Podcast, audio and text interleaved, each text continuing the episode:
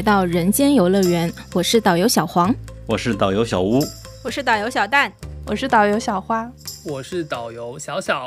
没想到吧，我们还有第二期节目，说不定只有两期，而且我们还来了两位新的导游，扩招了，扩招了，增加了编制。你们是有通过考试进来的吗？有走正规的流程吗？我可以把我的车票给大家看一下。那 今天我们打算聊什么主题呢？小黄，就是聊聊我们这两个月在上海吵架的经历。我们上一次录节目的时候是六月九号，今天已经是七月十七号了，一个多月过去了。然后上海解封了，又不像完全的解封。然后想问问，这一个月期间大家都怎么过的呀？小蛋先说吧。嗯，其实一个多月过去了，六月初的时候进行了非常密集的出门社交，就是和大家一起。这些上一期里面都有提到，我们是怎么去居富长呀之类的。但是这一个月以来，被核酸和场所码就是已经烦的不想出门了，因为我时时刻刻处在过期的边缘，就出去实在是非常的不方便。我说的远门是指地铁三站以外的地方，地铁三站以内的地方你都可以骑自行车来解决，但是更远的地方你又觉得已经非常远，很累，不想去了，就已经过渡到了继续想继续宅着的状态。那小花说，我们是从六月八号开始上班的，就是先晚了一周，想观察一下情况。然后上班最多的体验就是觉得很不方便，而且那个温度已经不是在家的那种比较适宜的温度了。而且还有考虑就是带饭，因为当时很多店还不能堂食嘛。于是就是每天就是冒着这个高温，拿着伞带着饭，然后我还要从商场穿过去，就是我来回去一趟就是要扫三个码，很不方便。但是可以见到大家，就是和大家一起吃饭，然后也能去一些开放了的场所，感觉到生活有一部分是正常的。嗯，我听你说了一分多钟，居然没有梗。你怎么没提前说今天录音还要爆梗啊？让小花没有来得及准备。你下麦吧，带你来不就是为了有梗的吗？额外的价钱。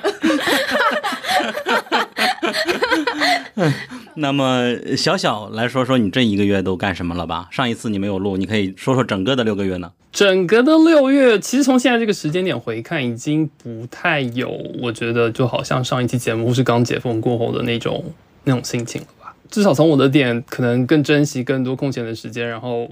尽量往外跑，然后对抗的目标变成了气温。至少从我个人来讲，核三啊，或是长松板那些，不知道从我个人来讲，某种程度已经不再是呃生活的最最烦人的点了。但是小小的声音，即便没有梗，也很好听。对呀，我完全沉浸在小小小的声音里面了。那。我这个月感觉比之前改变最大的就是我都是出门吃饭了，然后再就是，其实我们在座的几个人经常每周末都会一起出来吃饭，或者是周五、周六、周日打卡了许多餐厅嘛，这也就是我这个月主要过的事情。我们还一起玩了几次飞盘。小黄呢？我这段时间就是报复性社交。就我在封城之前，其实是一个非常不喜欢出门社交的人。周末的时候，我最喜欢的就是躺在我家里的沙发上，然后啥也不干。但是解封之后，我几乎每个周末都跟朋友出来吃饭。就是这两个月的时间，我社交的次数加起来，可能比我去年一年社交的次数还要多。所以这一两个月，我们去了很多地方吃饭，包括其实六月刚开始的时候，解封之后，上海很多店是还不能堂食的。那我们一行人，很多人其实我们都是在偷偷的堂食，偷偷摸摸的，就像禁酒令一样的那种感觉吗？对，偷着吃。所以我们今天也会讲一下我们吃饭的经历，因为实在是过于的荒诞跟诡异了，所以一定要说一下。对，而且我们投堂食的照片，有的时候还被一些公众号去转发了。啊，对，因为我们的经历太过于魔幻了，我们拍下来的视频，然后都会被一些公众号当做他们的素材。嗯，寒暄结束之后，就直接进入我们这个月去哪里吃了哪些奇怪的饭吧。我们讲一下我们第一顿饭在哪吃的吧。哪天是真正可以堂食的日子呀？有一个确切的日子吗？我记得是六月六月二十九号，上海开放堂食的，在这之前全都是偷偷堂食。那我能追溯到的，好像就是我们六月十一号那天飞盘结束之后的火锅。哦，对，是从那天开始，我们第一次就是很多人一起吃饭。那一次实际上我们去那家店也是因为碰巧打飞盘的地方你搜了一个店，因为它是一个独栋的楼，那边的管理没有那么严，导致我们可以过去吃了。嗯，我们在找吃饭的地方，在大众点评上看的时候，所有的餐厅都提示说，因为疫情的原因，就是需要提前打电话确定。我们就打了很多电话，最后才找到了一家，说是他们的包间里面是可以堂食的店，但是其实离我们都非常的遥远。我也是第一次为了吃饭，就是下班之后要去这么远的地方。不过那也是古北，古北还不算特别远。对我来说很远，我住浦东啊，不是我在浦东过去的。当时我们就说，哎，只有在日战区才能找到可以吃饭的地方呢。而且我还说，我们今晚吃饭要都说日语。而且我当时找那个地方，我问了保安，他指的方向其实是那个店的前门。我上去之后才知道，大家有的是从后面绕过去的。所以我就想，难怪我刚进到那个饭店的门，店员就问我你的目的是什么。然后我当时就 是已经愣了，我说我的朋友还在上面，就就是我没有意识到，就这个时候他们还是非常警惕这件事情。对我到达那家店的时候，那店的工作人员就是先让我扫码，然后我说，嗯、我这边是有预约的，然后就有另外一个工作人员偷偷的跟我说，你跟我来，就特别像地下党接头，然后他就带着我从那个店的后门钻进去了。就是我从来没有去一家饭店吃饭，然后从后门进去的，从他们的后厨穿过，然后上楼，就感觉像去偷情一样，好刺激。去偷吃，哎，我真的是去偷吃，笑死！当然，这里边最奇怪的还是我们在吃着吃着突然就停电了嘛。说我们吃饭的过程中，吃到一半就会有一些巡检人员来检查那些餐饮店是不是有在偷偷的堂食，所以就是店员中途他就会过来跟我们说有人来检查，然后就要把店里的灯关掉。工作人员进来说：“嘘，不要说话了。于是我们就一群人围着桌子，然后就打开手电筒，就像吃烛光晚餐一样的，特别搞笑。”而且我们是在包间，实际上那个外边的人也有许多日本客人嘛，他们也都是突然就全都静默了起来，和我们一样中国人一样的待遇。我不记得是第一次还是第二次开灯之后，小花说了一个梗，你们还记不记得？说天亮了，炸鸡没了。因为确实是没了。就是我想说，熄灯的两次，我当时就是感受到了一丝的那种恐惧，就是我想起一些电影，不管是谍战还是恐怖片的那种，寂静之地。对，就是你在里面不能说话，而且那个门又不是锁上的。就是我想，他这种只是一种惯例的检查嘛，因为他只要上楼，他只要推开门，其实就能看到我们。我当时一开始还甚至还有点冲动，说我想钻到那个桌子下面去，就是就是他触发了一些我对一些这种恐怖的电影的回忆。对对对，我当时也有一有一点担心，我甚至在想说，如果说那些检查的人他真的上楼了，把那个门推开，我们应该怎么办？我当时心里面也是还挺紧张的。然后我们就是也不能大声说话，就在里面等待这个时间过去，还顺便背了多邻国。对，然后我们在里面等待的过程中，突然店员把门推开的时候，我我也会被吓一跳，因为我以为是检查的人来开了，整个过程还蛮特别的。我突然想到，咱们俩还一起去吃过一家小龙虾嘛？那个小龙虾是门口一楼它是没有人的，然后一旦我们要去，他给我们带到二楼。对，那家小龙虾就是后面流有一张传很广很著名的那家的照片那个照片，对，就在哦就在那对对家店对，嗯，就像迷雾的那个恐怖电影一样。就是像里面人吃饭的时候关灯，然后你可以从透过玻璃的影子看到外面有警察在往里探，里面是否有人在堂食。那张照片真的非常的恐怖，可以载入史册的一个一张照片。照照片传出来，咱们才发现是我们吃过的吗。对我们去过的店，其实，在我们出去之后，想去第二摊的路上，我不提前走了几十米去找路嘛，然后我路过了两个保安，他们就在四处巡逻，我就亲眼看到他用这个手势在一家店的门口窗往里面扒着看，就好像看着我们你们谁在偷偷堂食，好像在抢功一样，真是特别的讽刺。他们可能有 KPI，反正他们就一直在那儿绕，但是我感觉他们肯定会知道有偷偷的，但不知道他为啥不能进来。这是不是一种心照不宣呢？就是我知道你们知道，我也知道你们知道，我们知道，就我觉得他们还是想找到的，但是又不敢，又没有去上去找。然后我的吃饭经历其实不多。就是解封之后的第一天，我就去了市中心，发现市中心没什么人。我和我的朋友淮海中路上顶着大太阳，当时已经很热了，因为实在是没有地方可去，我们就蹲在路边吃甜点。哦，蹲在路边好像也是这两个月的常态了。酒吧是最普遍的了，你点什么酒都要在外边，里边有座位也不让你进。对，还有一次经历就是在宣布可以堂食的前一天的晚上。我跟我的朋友，我们在新天地那边，在茶餐厅里点了一份烧鹅，但是实在没有地方去，我们就坐在公交站台上露天吃晚饭，吃烧鹅。那个烧鹅真的很好吃，非常好吃。我们就一边回想前几个月的经历，就是我会联想到三月份的时候，刚开始封禁没多久。有一张照片，是一个小哥在 O P S 那家咖啡店的对面的公交车站上，坐在那里喝咖啡，旁边放着黑胶唱片机。你们还记得那张照片吗？然后后来他在小红书还发了帖子进行解释嘛？对对对，就是因为那张照片，然后上海就被嘲讽为咖啡市。就是因为这张照片吧，之前也有，但那次变成了他们拿来嘲讽咖啡师的一个理由了。对，把上海代称咖啡师。是的，这两个月我一直觉得你像在经历一场现实版的三次元的线下大逃杀游戏。大逃杀。嗯，我还有一天晚上也是比较神奇的，就是在吃完这顿饭之后，我们又去了一个日料店。那个日料店我也是打电话问他能不能堂食，是一个日本老板开的。呃，不是日料店，是日本的那个酒吧。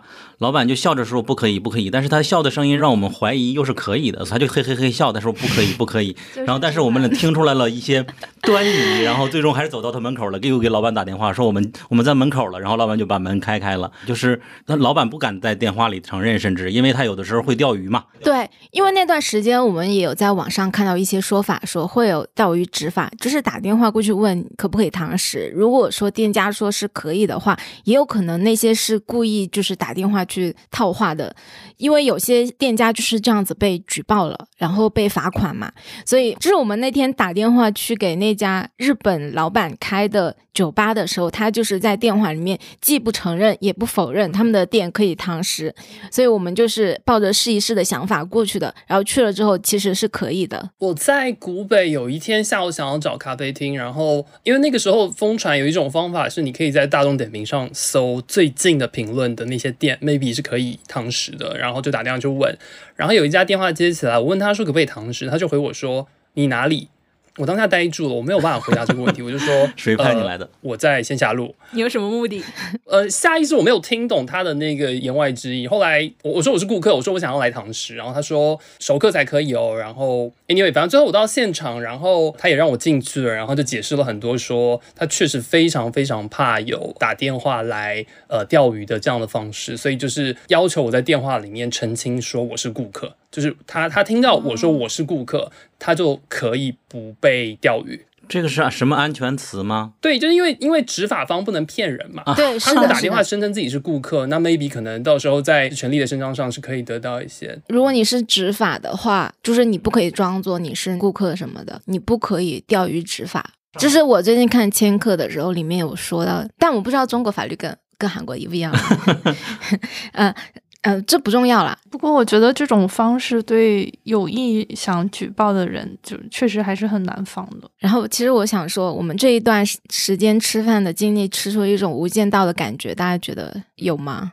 就是老板跟顾客之间，然后顾客跟就是来检查的人之间，都会有一种莫名的双方互相在拉扯的那种感觉。就我们明明是堂堂正正的去消费，却要偷偷摸摸的像做贼一样。其实，在这个之前，我还有一次经历是去韩国街那边吃韩料嘛。当所有人都在前边排队的时候，因为我的导航本身就是错的，直接就给我导到后门进去了，是后厨进的门，我直接就上了三楼。然后他前面门都已经不不让排队了，然后我就大摇大摆进去了，也没人管。小吴不是还有一次是在酒店里开房吃饭的经历吗？对。就是我们刚刚说停电的这个房间，整个他们这个商业区大多数的店都是可以偷偷堂食的，那是一个没有公开的秘密。所以说，我们只要打电话，他们就不同的办法给你约进去。最神奇的就是旁边的一个日料，老板直接在旁边的一个酒店里开了一个大床房，而且在有阳台的。我们好像是三楼还是几楼啊？在阳台上吃东西，阳台上不止我们一桌，就是一共三四桌。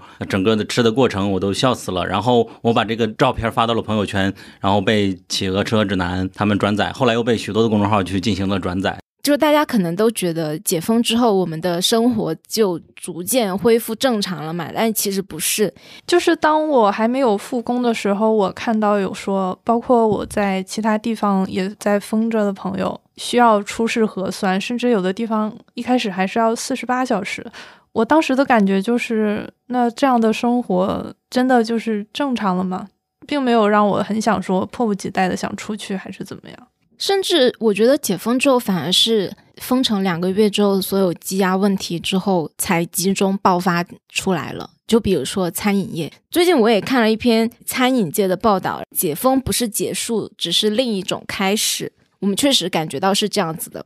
虽然即便现在已经是七月的中下旬了。但事实上，餐饮其实还没有恢复的。哪怕我们现在去堂食，人流量还是很少的。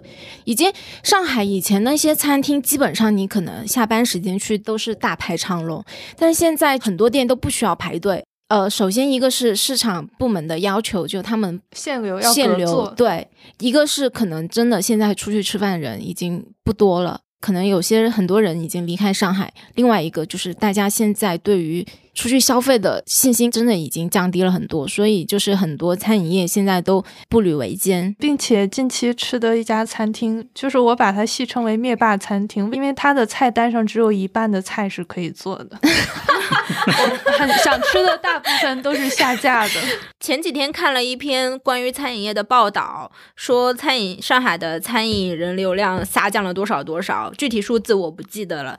但是我觉得对于我们现在还在上海的人来说，我们根本不需要看这些报道啊、数据啊，我们就去街上看看，我们去市中心走一走。前几周六月的时候，我有一次去陕西南路嘛。就是我从来没有见过那样的陕西南路，整条街上空荡荡的，几乎没有人。呃，路面上的店一大半在关着。那个时间点是下午六点钟，本来是大家逛街、吃晚饭、约饭的高峰期。而且在陕西南路这样的地方，我我当时觉得这样的街道，就是我我都不想再看第二次了。所以那一次去市中心之后，我有两个星期没有出门，我觉得受到了创伤。就是我们是作为顾客的角度去看待现在的餐饮业，所以我们现在其实是处于蝴蝶效应的开始蔓延的这一波阶段。封城那个时候，可能大家都抱着一个期待，说，呃，只要解封了就好了。但事实上完全不是。解封之后，很多餐厅他们不能够堂食，只能做外卖。做外卖反而是亏的，因为我在去一些店里面吃饭的时候，会跟老板聊天，老板就会说，封城的时候他们可能只是需要付。呃，房租，但是一旦开始解封了，他们的员工其实也上班，只要上班就要全额的给他们付工资，加上其他的一些开销，包括做外卖的一些开销，因为你做外卖你是要交一部分的佣金给外卖平台的，这对他们来说其实是根本回不了本，赚不到钱，但是你又必须要去做，你不做的话，你是更没有钱进账，就是很多我们平时常去的一些餐厅。跟老板都很熟了，就是可能会开玩笑跟老板说：“哎，这顿饭给我们打个折呗。”同事吃饭很多人一起嘛，然后老板就开始在那边跟我们哭诉说这一段时间有多么的不容易。所以就是餐饮业生存非常的艰难。我们这些奇幻的经历也好，都只是一个冰山一角，只是反映了我们自己体感上的整个餐饮业的萧条。对于真正的从业者来说，这对他们来说是一个非常巨大的考验。嗯，现在。别说餐饮了，就是看电影，有的时候电影院出现问题，我都不投诉了。作为一个投诉达人来说，之前我每次都会维权的。对，上一周我看了解封后的第一场电影，去看了《引入尘烟》，我觉得电影院。很不容易，很不容易。你没有遇到过那一种，比如说我自己的经验是，我会在路边看到一家诶新开的店，然后我去问他说，诶，过去两个月你是怎么过的？就是以个人从个人的角度去关心他，而且会看到就是家附近很多的餐厅其实已经不会再开了，至少这是我在这段时间吃饭的感受吧。有趣的店会真的会记住他，然后会希望他继续活下去。然后呃，确实也很多很熟悉的店就是从视野当中消失了。哎，这个我有话要说，因为我经常吃的店，就是在全面能够恢复堂食之后，我发现它再也没有开了。就是很多这些这样子的店，就是你开始以为只是他们那时候还不能恢复堂食，但实际上他们就是已经在这一波风控之后就无法经营闭店了。我昨天就是刚发现我喜欢吃的一家店就是没了嘛，可能是上海唯一一家好吃的广西菜呢。是唯一的一家。嗯，解封之后，我发现上海的群里以及在朋友圈，几乎每天都能看到一些网红店或者是你吃过的店闭店的消息。对的，嗯，不仅包括餐饮店，也包括酒吧、书店等等。有有有有有一家我很喜欢的老牌港式茶餐厅，很有名，就在茶餐厅对，对他们家店名就叫茶餐厅。对，对对，大家应该都知道吧？我觉得他们就闭店了，我其实蛮伤心的，因为那家店我真的很喜欢，非常好吃。刚刚小小说到解封之后会跟线下的不认识的人去交谈嘛，我确实有一个经历是解封后的第一天我就出门了，出门去地铁站的路上，我要经过一个商场，商场的门口有保安，他会负责扫码。但是就是那天蛮有意思的是，我那天扫码给他看之后，他看了一眼码，跟我说你可以进去了。但是呢，他下一秒就是很意外的，突然开始跟我吐槽他自己的经历。你知道吗？我疫情期间一直在这个商场里值班，已经两个多月了，一直没回过家。我就觉得可能这边还是他就在那里值班，他就睡在商场里。然后我问他：“那你的吃饭问题怎么解决呢？”他说有盒饭，我不知道盒饭从哪里来，可能是公司会帮他运过来之类的。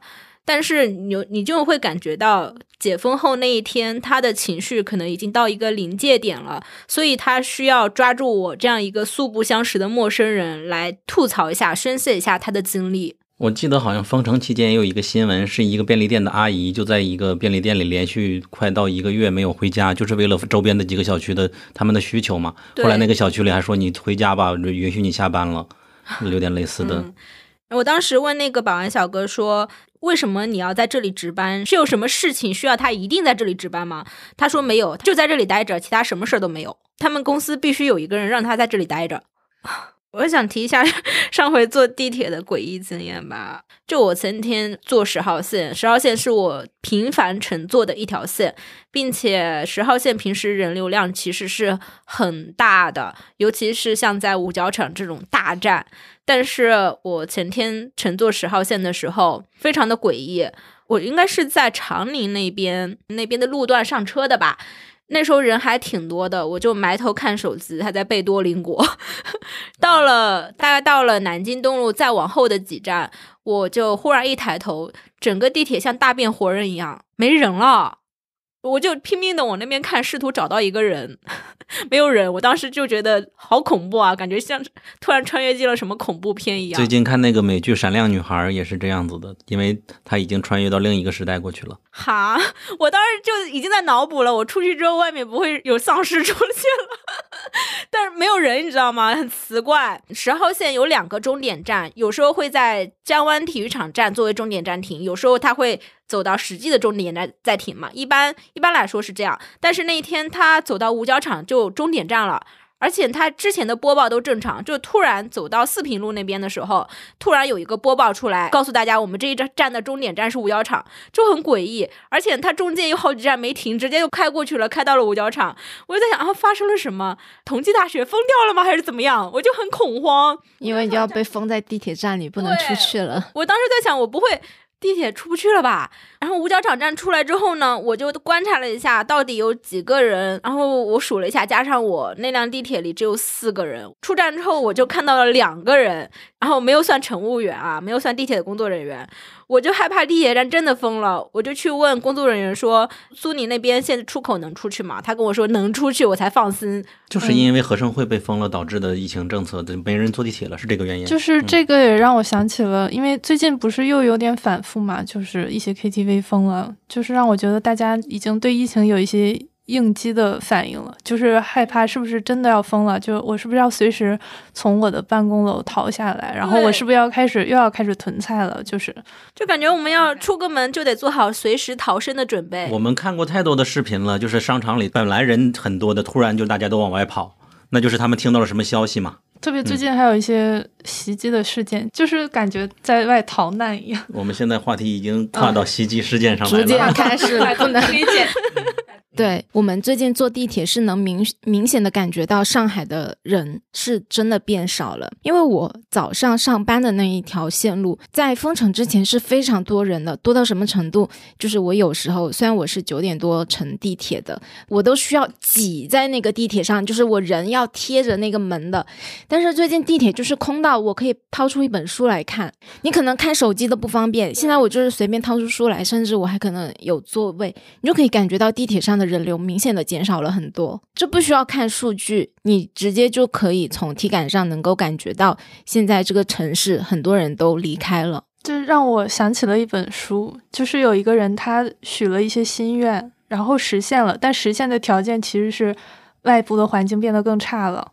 就比如说，我们其实不希望地铁很拥挤，然后或者我们希望，比如说舒适一点的办公，但事实上是一些其他我们不可控的因素带来的一些更糟糕的状态。我听下来，你们说的越来越像灭霸，把一半人搞没了。对的，就是这种感觉，就是地球上的一半人消失了不过小黄刚刚说的意思，好像真的是上海人都流到外边去了吗？对啊你是这个意思啊？我是说，我们不管是从吃饭的经历也好，还是从我们平时日常公共交通的体验也好，你是能感觉到，呃，那些报道里面说的那种数据，你是真实可感的，跟以前的上海是完全不一样的一个状态。对，其实我会很好奇，新闻报道说每天有多少万人离开上海，我会好奇这多少万人他的人口结构、人群画像是什么样子的。我会好奇究竟是哪些人在离开，是像我们这样的人呢，还是服务业从业者，或者是上海本地人也在往外边跑？我会很好奇。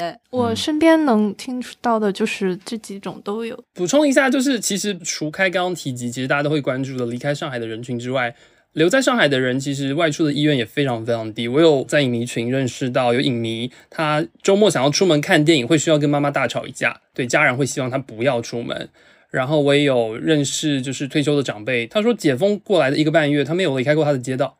就是除了买菜回家，然后去最最近最近的那一个商场之外，他没有坐过地铁。他不用上班是吗？对退休的长辈，对，嗯但是就是呃出门的意愿都大大的降低了。然后毕竟就是像刚刚提及的，就是不管是很多地方，其实像偶发性的也有很多新增的病例嘛，所以惊弓之鸟的状态其实是并没有解除的。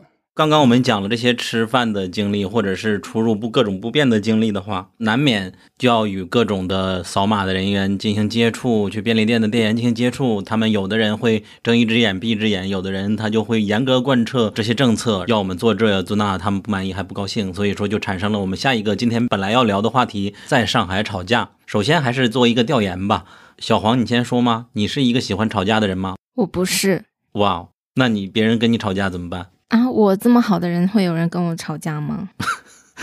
那小花呢？我觉得我的日常吵架的机会还比较少的。那个小蛋呢？我是冲突回避型人格，一般不跟人吵架。哦，小小呢？没有没有进行任何的吵架，对，包括我在吵架的时候，他也在旁边看着。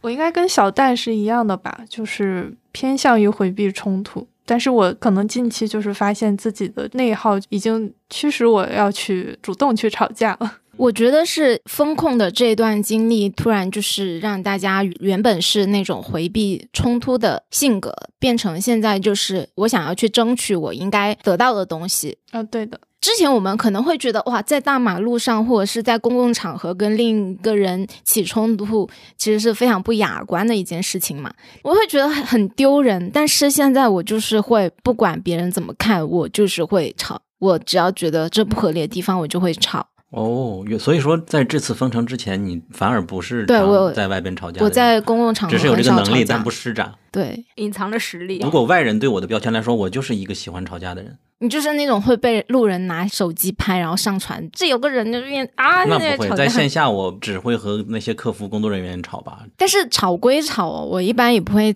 拿手机去拍别人。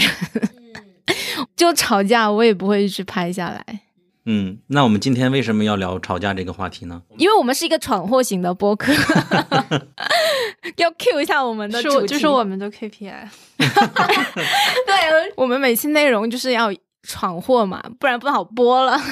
因为我们这两个月吵架的次数实在是多于我们过去所有加起来的经历吧。那你们会觉得吵架对你们来说是内耗的吗？就是吵完之后心情差？对，不会不会心情很差。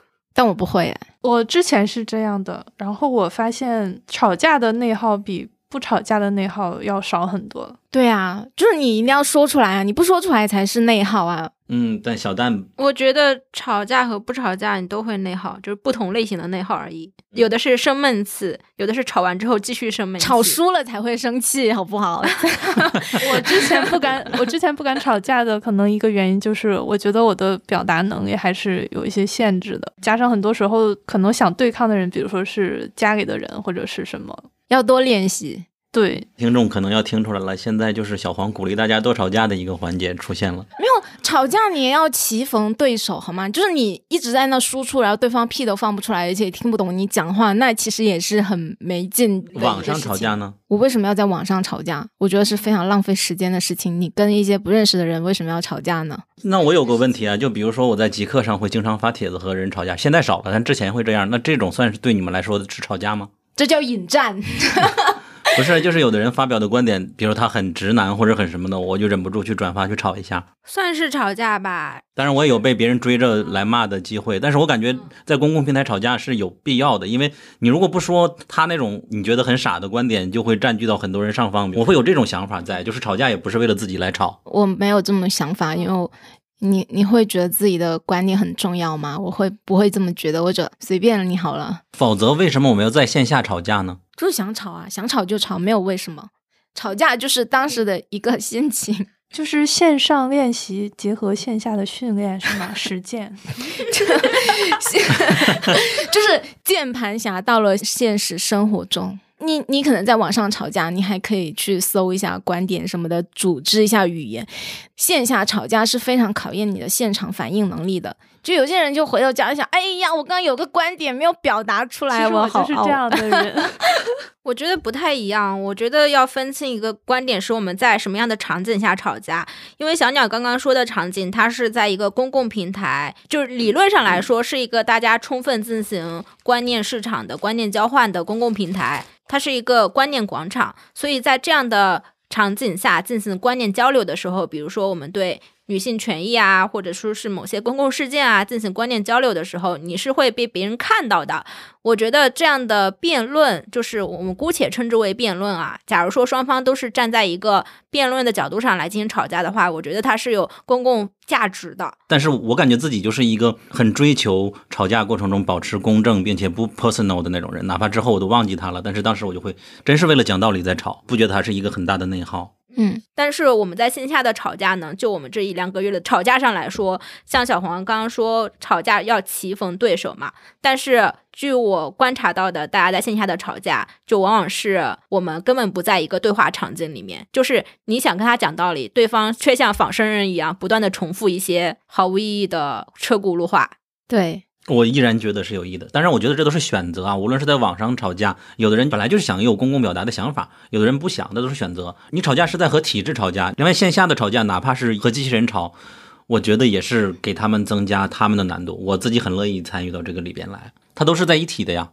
其实对我来说，因为我之前可能太过于回避型，然后我现在的吵架可能基本还是基于自己的心理，就是因为我，因为我的。因为我觉得我不说，我的心情就会不好，但也不是纯发泄型的。不过我确实很佩服一些在就是公共平台就社会话题、女性权益可以耐心的、理性客观的发一些长篇的见解的人。嗯，我是不行的，就是我可能感觉自己快掉电了，我就会说完一句，我就把这个人拉黑。嗯，直接进入实战吧。这个月我们吵了多少次架？嗯，本来我们今天要说的主题就是在上海吵架。我们所谓的吵架，其实不是像大家想象中的，可能就是双方互骂，开始飙一些不雅的词语那种，而是一种激烈的，也不算激烈吧，反正就是一些平常我们不会去这么较真，但是我们现在想在线下也较较真。对，就是我们之前是不太会，比如说我们在线下去吃饭啊，不太可能会跟保安有有什么样的沟通，或者是跟一些普通的工作人员有任何的冲突的，一般是会避免的。但是也是经过这一段时间的经历之后，我们就是会觉得我的权利我应该自己去捍卫。我不能说就是呃别人让我怎么样我就怎么样，所以我们就是在这一段时间里面感到不公平的，或者是觉得不合理的地方，我们都会去用什么词比较好？我想不到比吵架更好的词，但是我觉得这个词会很生动，嗯因为那种吵架可能更多的是双方去发泄情绪，这个和我们想说的吵架就是不一样。我想到了，就是在面对一些不合理的规定和要求的时候，其实所谓的吵架是我们的一些反抗，我们去表达我们自己的诉求跟我们的立场，或者是我们认为它不合理的一些地方。所以，我们等会所提到的吵架，就是我们的反抗的一些表达。但是，我们的吵架不是那种骂街式的吵架。所以，我们现在就开始讲讲最近的一些吵架的经历吧。先先先先讲哪一个？小蛋，你有准备好吗？其实我就吵过一次架，哦，好，嗯，是在跟小黄一起，我们一起去一家螺蛳粉的店。呃当时我是刚刚过期，我是一个刚刚过期的过期人，但是小黄还在保质期内。但是我们已经进到了那个店里，我们已经坐下了。我们坐下之后呢，店员看了我们的核酸，告诉我说我不能招待你。我说我今天去了很多地方，我今天坐了地铁，我今天还去了写字楼、办公楼。假如说我有什么问题，我现在已经坐在你的店里了，它已经是既成的事实了。所以你现在是要赶我出去吗？我觉得这不合理。假如说我有什么问题，我今天经过的所有的地方都是可能会有问题的，并且我已经跟你讲话了。那你作为一个店员，你已经跟我一个过期人讲过电话了，你是不是也应该出去呢？呃，我觉得这里要讲一个前情提要，就是上海现在的规定就是七十二小时核酸阴性的证明才可以进出公共场所。但是如果你是已经超过七十二小时的话，你有二十四小时之内的核酸检测的证明也是可以乘坐公共交通的。但是有一些地方它就会用不一样的规定，比如说你只要超过了七十二小时，不管你是二十四小时之内做过核酸检测。他也不会让你进去。小丹碰到的情况就是这样的，他前面去的店是认这个核酸检测的证明的，但是我们去的那家螺蛳粉的店，他是不认这个证明的，所以就是发生了冲突。嗯，我是觉得当时那个店员，他虽然有在遵守规定，但他极其的固执，而且我试图跟他讲道理，我希望告诉他，我现在是。无害的，我没有毒，我也并不是来钓鱼执法，要把你们店怎么怎么样。其实按照最新的规定，他是可以招待我的，但他拒绝招待我，而且他陈述理由的时候，他只是一直在重复说规定就是这样，我也没办法，我不能招待你。我觉得这不合逻辑，这不合理。我就跟他说，既然你说你不招待我，那我就坐在这儿可以吗？我可以不点东西，你招待我的朋友。按照规定来说，就算我们按照最严格的规定来说，他是可以招待我的朋友的，他是可以招待小黄的。但是他说我也没有办法对你怎么样，你就坐在这儿吧。然后同时他也拒绝招待我有核酸还在保质期内的小黄。当时是第一次遇到这么固执的店员，我当时的体感就是仿佛不是在跟一个人面对面的我们交流，而是在跟一个仿生人、一个机器人，他只会重复一个逻辑一句话。而且我突然还有了一种其他的想法，就是这些固执的人是不是他们也在借由这个比较僵硬的制度，在发泄自己的一些情绪，然后包括体会某种掌控了一定权利的这种感觉。我觉得可能也有对于自己可能会失去这份工作的担心，因为他们没有办法担责任。就是你说，如果他是一个安保人员，可能会有这种想法；但是一个餐饮的服务员，他可能就是保自己工作，因为他自己也是希望别人进来的，不一定为了自己的所谓的其实掌控权利。我们那天吃饭的，我也跟那个店员说：“你们难道不想要做生意吗？我我们是来消费的，你为什么要把我们赶走呢？因为我们不可能会有问题。”哎，我我其实我真的不想讲这种事情，因为我们上一期节目已经讲过太多这样子，我们面对过太多这样子的人了。对，当时很奇妙的一点是，那家餐饮店它是连锁店嘛，他们的老板就坐在旁边，在应该是在工作，在好像不是老板应该是比店员级别高的一个管理人员吧。对，当时我们有跟店员说，我我不要跟你说，你们也没有决定的权利，我可以找你的老板，跟你老板说吗？他也没有让老板跟我们说。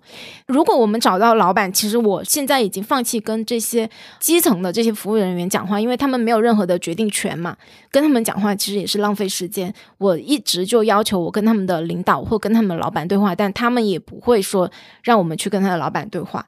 是的，当时坐在旁边的那个男性，正在敲电脑的男性，可能不是那家店的老板，但是是他们连锁店的，应该是员工，并且级别比较高。服务人员他就指着那个男性跟我们说：“这是领导，你跟他们去聊。”我当时跟小虫，我们就冲着被叫为领导的那个男性，我们就问：“我们现在可以坐在这吃饭吗？”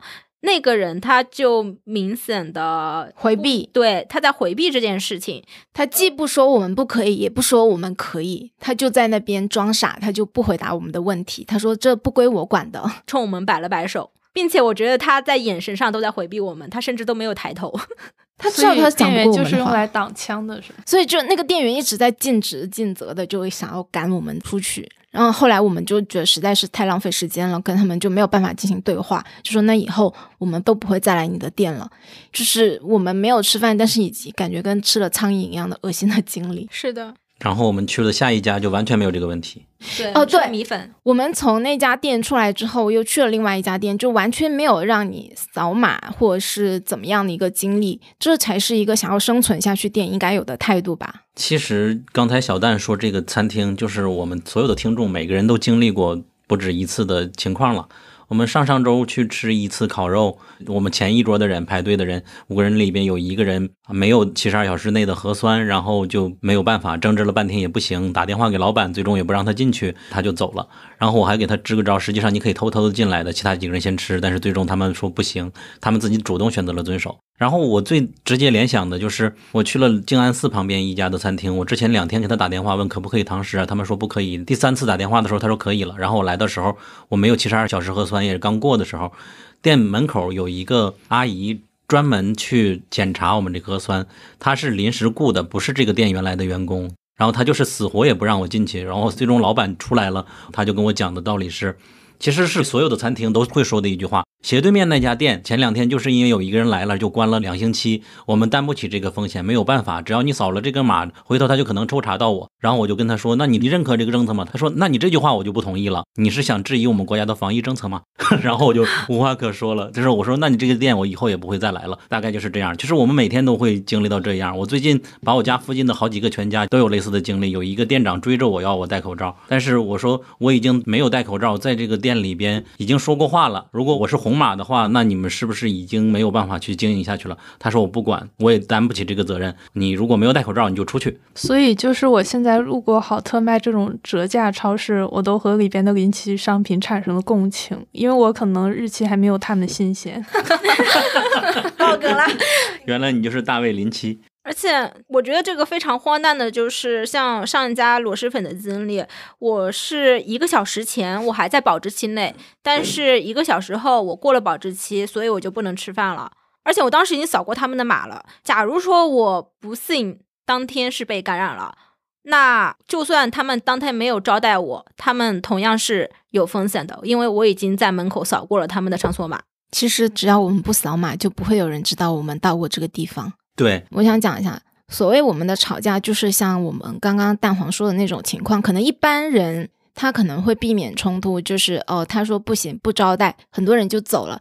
但是我们也是经过这一段时间之后，我们就是要去争个为什么？为什么我们不能吃？为什么要执行这样子的规定？不去思考一下这东西合不合理？所以这是我们对吵架的一个定义。然后我在每一次被他们拒绝的时候，我都想要表达一个观点，让他们认同的，就是让你们生意受损的并不是我们，而是上面的政策。别的餐厅都可以，唯独你这边不可以。别的人可以睁一只眼闭一只眼，唯独你这边会严格执行。我经常跟他们说的重复一句话：你刚才已经告诉我要去扫码，要去如何了，你已经完成你这部分。我如果不配合的话，他们会来找我，而不是会找你。你可以做一个睁一只眼闭一只眼的人，你就可以结束了。这就是一个很大的对啊，问题。那天我们在我们那天在螺蛳粉店里面吵架的时候，那个店员就说他担不起责任。我说没关系的，你要是有什么问题，人家是会来找我，又不是会找你。我觉得问题在于，无论他们严格执行，还是睁一只眼闭一只眼，都无法降低他们店的风险。对，哪怕他让每个人扫了，只要说来过店里面的人可能是在别的地方感染的，他只要来过你的店，你的店都有面临被封的可能呀。他们为什么会想不到这样子的问题？就算我不进店消费，我在门口随手扫一下他们的码，他们也是会有风险的。对，比如说，如果我是一个黄码了，那我到处去扫别人的场所码，那他们也可能会面临着关店的的风险。所以这不是顾客导致的。它本来就是一个随机性的概率，而且这概率最大的漏洞就是，无论店家是严格还是不严格，都无法降低他们的风险。对对，但是好像就拿比这两周的情势来讲，哈，包含 KTV 以及包含之前的那个理发厅，就是如果有偶发性的疫情的情况之下，他是否去遵守那个所谓的防疫规范，其实是会造成后天呃，不管是社会大众或者是有关部门对于这家商家的处理，其实会会产生影响。当然，我们都可以希望商家把枪口抬高一寸，对。但是其实商家在这样的一个体系当中，他们也是被压迫者的。我完全同意大家刚刚讲的，就是扫码或者是健康码这个体系是充满漏洞的。但是我自己又没有办法说服我自己说，要求商家去承担这样的风险。我我这个部分我是一直都还没有办法说服我自己了。这个是我很有话说的，就是我有一个经典的和朋友的对话，就是在我表述了我和某一个餐厅老板吵架的这个过程中，然后呃，一个朋友就说：“那你这样不就是耽误别人生意吗？万一他有什么问题的话，不就是你坑了人家吗？”然后我说：“真正让他生意开不下去的原因，那肯定是系统，而不是我。我也是受害者，他也是受害者。如果所有人都因为这个原因就开始遵从他，那我们就都配合下去，那整个我们就会倾斜到一个越来越糟糕的一个系统的边界了。就是凯这种优虑，就总会有人用人情的方法来打扮我们的逻辑，但是我是非常不同意的。其实我们是希望店家跟我们一起反抗的，但他们不，他们是顺应了这样子的要求，所以我们就是反抗的，只是他的一个代表而已。店家跟我们其实是应该站在同一线，他们更应该去反抗这样子的，但是他们不，他们执行。那我们其实就是反抗他在执行的这种东西啊。对，因为实际上这就是一个。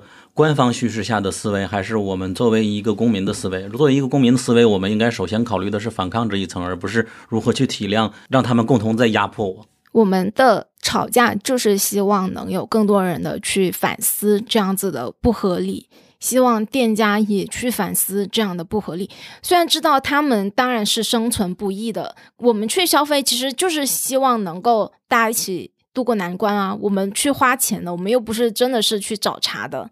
所以，如果说聪明的店家，他就会睁一只眼闭一只眼，因为其实对于不管遵不遵守这个规定的店家来说，他的风险就是一句话的事情。但如果他放顾客进去用餐，他至少可以降低一些他开店的一些损失，或者说，哪怕他们遇到了多几次的这种抗议或者是不满，或者简单概括为吵架吧，就哪怕哪怕有一个人他的想法会想。哎，他说的是不是有道理的？我想也是有有一定的好处。嗯，上面就是我们为什么去吵架。其实我们可以聊一聊，就是我们在吵架中经常使用的一些逻辑。我就记得，呃，小黄曾经也说过一段嘛，他说：“既然我们是健康的，又如何如何的。”但是实际上他们听不懂。就是一个人如果认同逻辑来指导自己思想行为的话，他是不可能反对的。但是对机器来说就没有用。小黄当时是怎么说的来着？就是我们现在坐地铁的时候。都是要戴口罩才能进站的嘛？但是我们进站之前，首先就要出示我们的核酸健康的证明。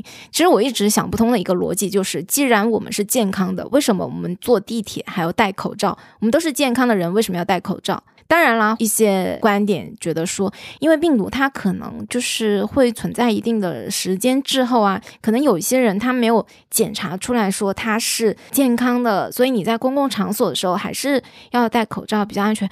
那既然如此的话，那我们做三天的这个核酸阴性证明它又有什么意义呢？所以整个逻辑就是很稀碎的，它只要把规定往那一摆，它不讲任何的逻辑。最近的上海的天气非常的热，只要在户外，我觉得戴口罩超。一分钟我都要窒息了，我真的不能理解为什么有些人走在大马路上，可能旁边都没有人，他们也会老老实实的戴着口罩。我完全不能理解，我真的不能理解。我不知道他们心里面到底是在想什么，还是他们已经思维已经被洗脑住、固化了，认为口罩就是他们生而俱来的一种东西，镶嵌在他们的脸上，他们只要一出门就会拿下来。说到这个，我就想起一个非常搞笑的一个经历，就是我有一天在黄浦江边碰到一对吵架的一对情侣，就是其中其中一个女生跟男朋友吵架之后，他们可能因为起了一些冲突，然后女生想要跳江的。我碰到他们的时候，那个女生是坐在江边的栏杆外面的。但是他们还是戴着口罩的。我想啊，你都要出去跳江，你还不忘在家里拿了个口罩戴着出门呢？可能是防水吧。我真的觉得不能理解。但是这三年来，我发现上海地铁上的人真的是乖乖戴着口罩。哎，我是一个就是不戴口罩的人。家里有小朋友的人会跟我说，就是这一代小朋友，他们如果哪天真的摘了口罩，会不会觉得自己就是？暴露在外面，就是真的会不习惯。会的。其实上次看到一条微博，我是有被刺痛的。那个博主说他在核酸排队的时候看到一对母子，然后小孩问妈妈说：“妈妈，你小时候做核酸也这么痛吗？”还有我同事也跟我说，他现在带小孩出门，小孩都会提醒他要戴口罩。现在已经不是说。成年人有这样子的一个条件反应，就现在成长起来的这一代小朋友，他们已经习惯这样子的生活了，觉得这样的生活是正常的了。他们没有知道，其实以前世界是什么样子的。许多成年人甚至都已经习惯了，对他们已经忘记了，忘记了以前是不需要戴口罩出门的。对，不是有个理论说养成一个习惯只需要两个星期吗？我还以为什么二十一天背单词呢？所以我觉得吵架其实它也是一种人的情绪的表达。我也并不认为它就是负面的、不好的。作为一个情绪，它就应该正当的存在。那么它就可以让我们警惕起来，我们不要工具化，不要被一些不正常的东西驯服或者洗脑。只有小花在记得主题。Call back。对，我觉得我们根据我们上述的吵架的定义，我们会去进行吵架，是因为我们还记得正常的生活应该是什么样子的。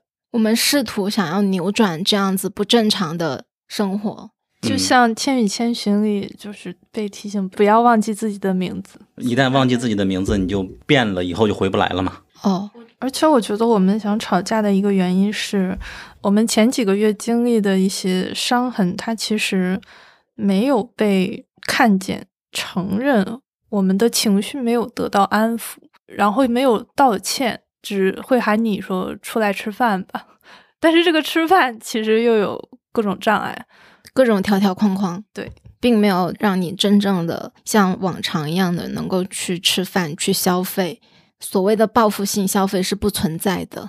那，你这个让我联想到了，就好像我们在对家长讨说法一样。我不是很喜欢他们对我道歉这种东西，好像他们给我们一颗糖，我就能忘记这件事了。我觉得不是这样子的。因为已经是第三年了嘛，我个人的体感是真的是非常疲惫。因为在二零年或者是在二一年的时候，我当时会觉得我们现在进行这一切，我们呃戴口罩、打疫苗或者是做核酸，我们进行这一切是为了我们尽快的去恢复正常生活。但是已经到了第三年，我们反而发现我们离正常生活越来越远。大家都沉默了。我想起来，因为那次我们对那次我们在一块儿吃饭的时候，我不是一直在线上跟一个朋友吵架嘛。嗯，我看到了你，就是灵魂已经不在我们旁边了。那一次，我跟那个朋友陈述了，因为那个朋友对我们上一期节目，他有一些呃反对的意见，就是他有些不是很理解的地方，然后他不太理解我们为什么不喜欢做核酸、扫码这些行为，我就跟他讨论了一下。我说，我们之前做这一切都是为了恢复正常的生活，但是你觉得现在我们的现在的状态是正常的生活吗？我朋友回复我说，他以为这一切并不是为了恢复正常的生活，而是为了让感染者消失，就是他跟你理解的这件事的目的是完全不一样的。就是我试图跟他陈述我的观点、我的体验和我的情绪是什么样子的，并且我的朋友最后也说：“嗯，我好像有点理解你了。”对，所以我觉得交流是有用的，表达还是有用的。对，所以我们鼓励吵架也是因为这样。要不然我们现在就讲一下我们印象最深刻的一次吵架吧，或者对我来说，起码是最印象深刻的一次吵架了。哦，我们第一次比较激烈的吵架是我帮小屋吵的经历。我们在去一个喝酒的地方，因为那一次是小屋的核酸过期了，我们一行人其实只有小屋的。码是过期的，所以其实我们几个人都顺利的进去了，只有他被拦在了外面。当时我就觉得很不理解，既然我们已经跟他一直相处了很长的时间，如果说他是不健康的，就算我们能够进去了，把他拦在外面，那我们也有可能有问题。所以就是我们对于保安能把我们拦下来，就这样的行为非常的不理解。我跟他讲了很多的道理，然后他们就是态度非常的强硬。当时是有几个很胖的中年男子，就是拦着我们，大概有三四个人吧。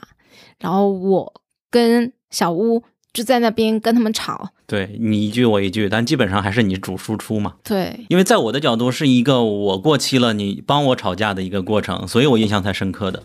然后凯凯在旁边，对，其实其实凯凯就是看我们两个吵架，然后他作为一个旁观者，就是小小啊，不啊，小小，就是陆小鸟的小小嘛。就那天我们先玩的飞盘，后来吃了饭，吃了饭之后又想去喝酒，是是吗？对，哦哦哦，这个规模它有到到什么程度呢？就是后来聊到了，我们说他是机器人，然后他说我们就是机器人，怎么样吧？然后最终那边旁边还有一个站着的，像比他们稍微年轻的一个人。打电话把警察叫来了，然后还查了一遍我的身份证。而且我作为一个公民，在上海纳税了五年以上，实际上在上海已经第二次被要身份证了。这件事儿我觉得挺难以接受的。那次经历之所以说比较激烈，是因为最后吵到他们报警，把警察叫过来了，但警察也是。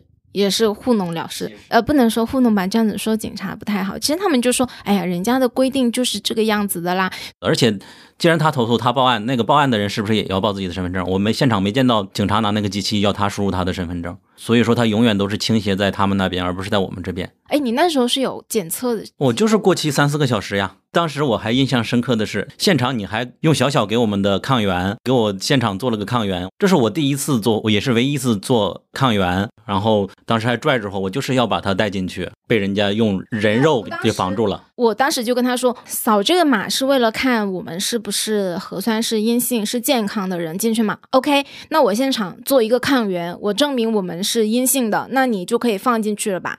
但是对方的他就是只认那一个证明，即便你现场给他做抗原，看了你是一个阴性的，他也不会让你进去。但是他们就是油盐不进呐。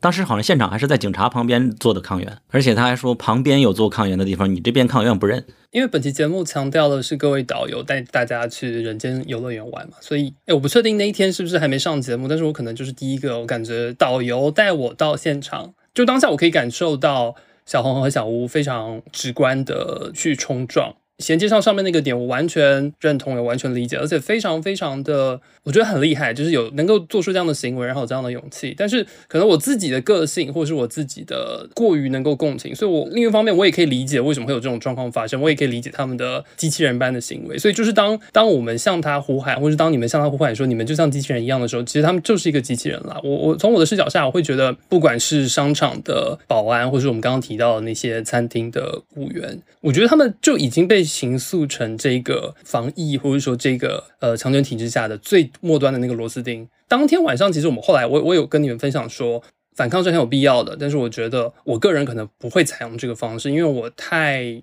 我太难跟人家吵起来了，然后以及我太能够共情他的感受。就是不管是从他的薪水、他的工作，或者说这个产业能不能活下去，就是小到个人，或者大到可能稍微大一点的公司，就是路线不同的情况之下，我不会选择这样的方式。但是当晚我非常非常的可以说感动嘛，或者会觉得说，OK，这样的冲撞其实依旧是有意义的。对啊，所以这是我们吵架的意义。作为旁观者来说，我前面也有提到说，我们之前不想在公共场合跟人起冲突，就是因为不想在别人的眼中看我。我们就是那种找茬的人嘛，但是我们现在觉得这样子的 argue 是有必要的。你可能会影响到旁边观看者，也许有的人觉得，哎，你就是在故意找茬，你就是那种麻烦制造者。但是也有人会开始反思。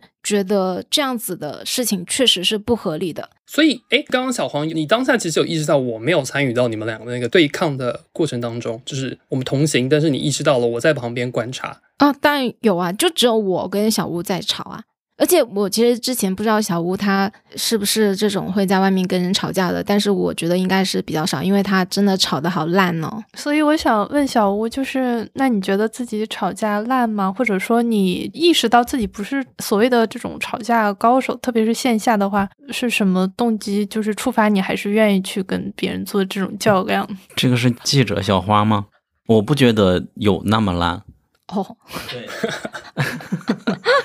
烂这个问题，我感觉是被小黄下头了。就是我单独吵架的时候，别人反而对我的印象可能是一个主动去担当去吵的人。只是你的气场太强，导致我不是是因为我觉得你当时你的表达在顺着别人的逻辑。你要跟人吵架，你一定要坚持你自己的逻辑。比如说，你要说出一二三，你觉得这不合理的地方，然后试图引导对方跟你的逻辑去走。但你如果是按照他那，你那天你就说，那你刚刚放了别人不戴口罩之后，你就不应该顺着他们这种逻辑去走。我觉得不是这样子，那是我想要的一种逻辑，就是我就是想指出你的错误。里边明明有人不戴口罩，还有许多违反规定，你只有在我这里边严格了一下。我想做的就是你们商场做的事情就是很荒谬的。我当时就想指出这个。但这样子你就会认同他们的那种执行的，一定要戴口罩才能进去，或者是怎么样？我这个我从一开始就是不认同这个规则，所以我才不在意他前面放不放别人什么。但是吵的时候我也有在说这样做不到的，所以说这个政策是有问题的，而不是说我认同他。吵架的逻辑只是说我个人，我觉得你吵架的逻辑就不对，你这样吵是吵不赢的。你还记得当时？因为你顺着对方的逻辑了，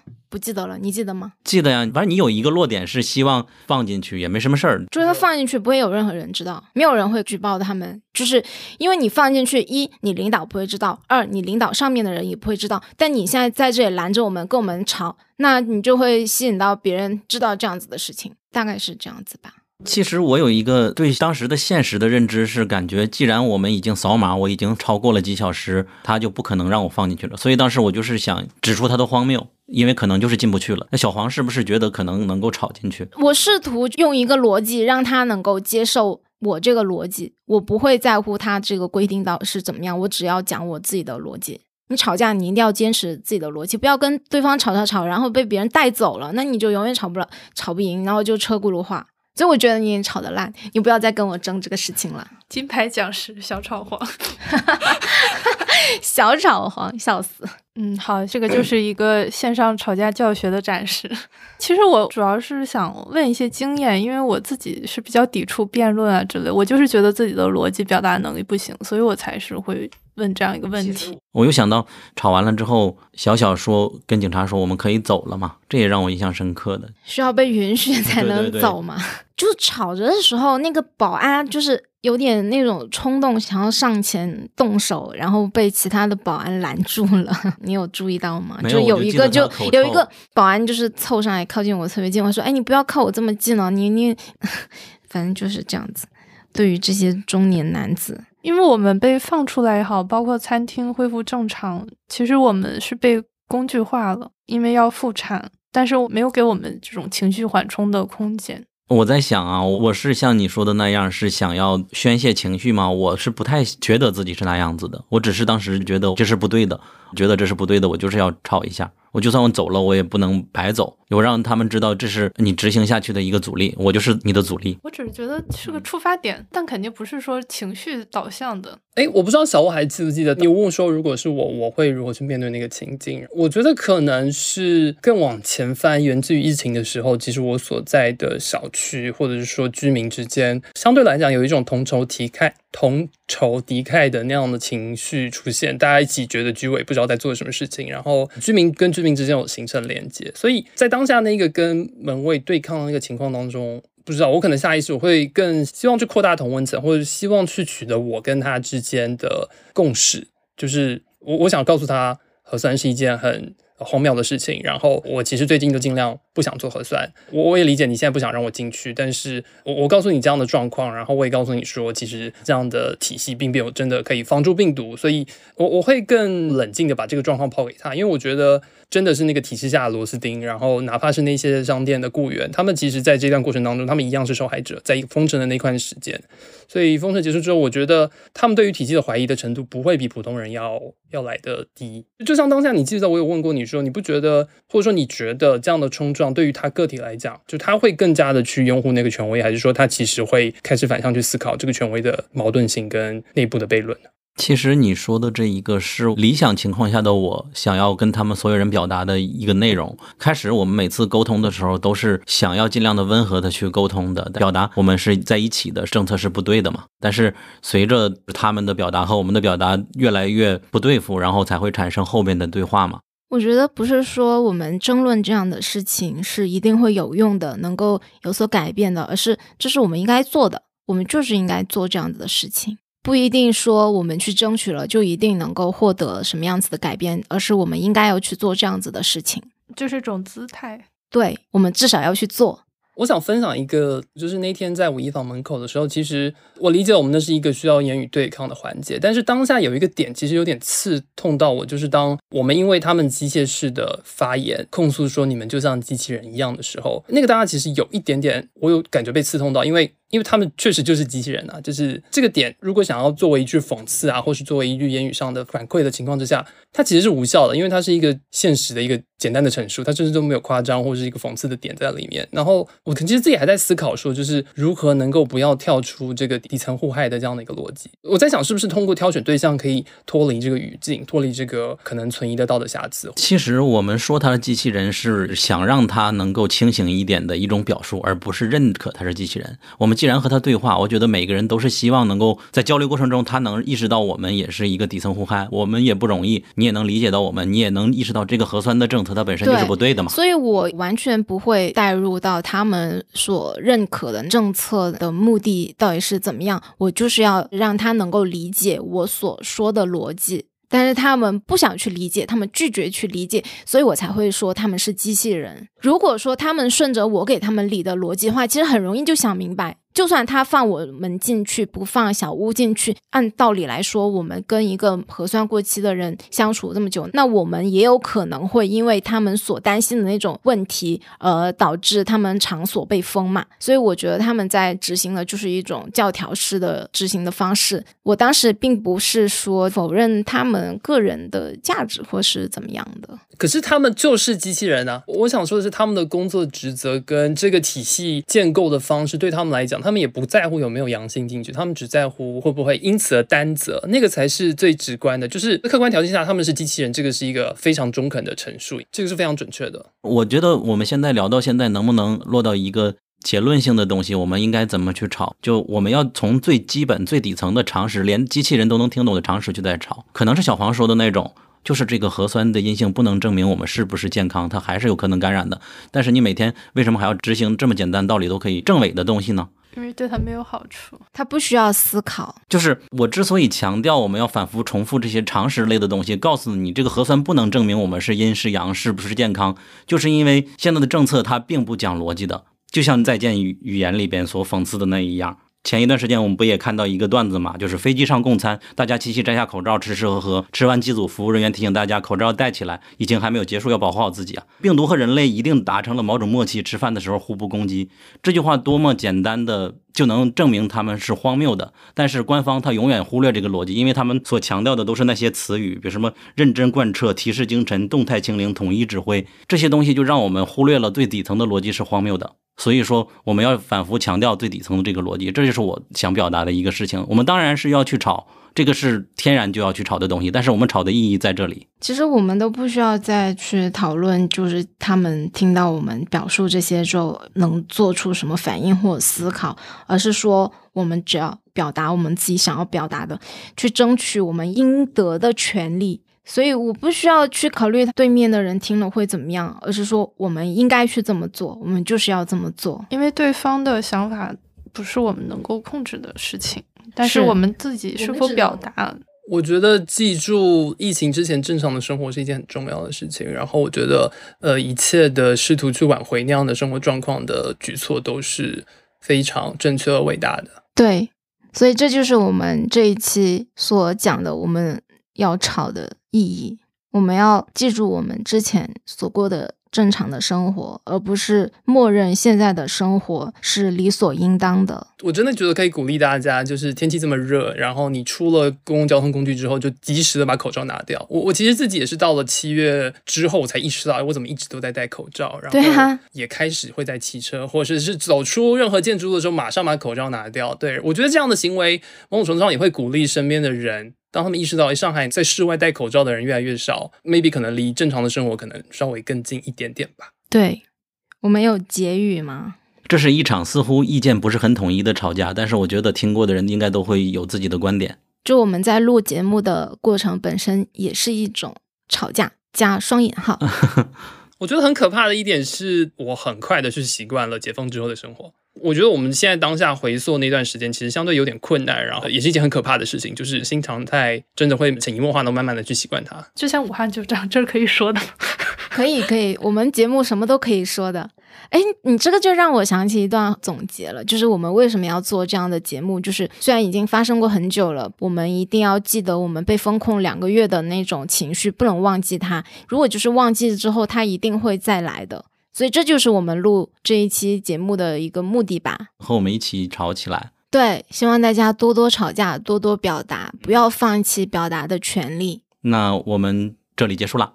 我们第二期的人间游乐园吵架团到此结束，希望我们还有下一期。哦不，我不要不要给自己立 flag。那这就是我们最后一期了吗？Maybe maybe，我们上一次也是这么说，最后一期的夏日重现。那大家再见，谢谢大家。大家再见，我是导游小黄，我是导游小吴，我是导游小蛋，我是导游小花，我是导游小小。拜拜，拜拜，拜拜，拜拜。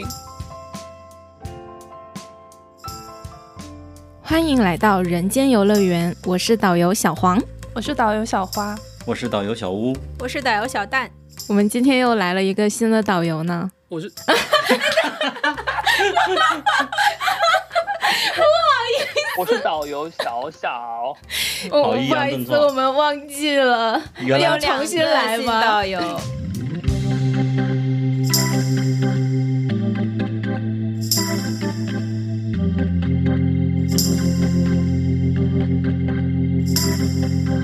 那我们要不然一起说吧。所以这一期我们的主题是在上海吵架，好奇怪啊！为什么要有一起说吗？为什么要一起说？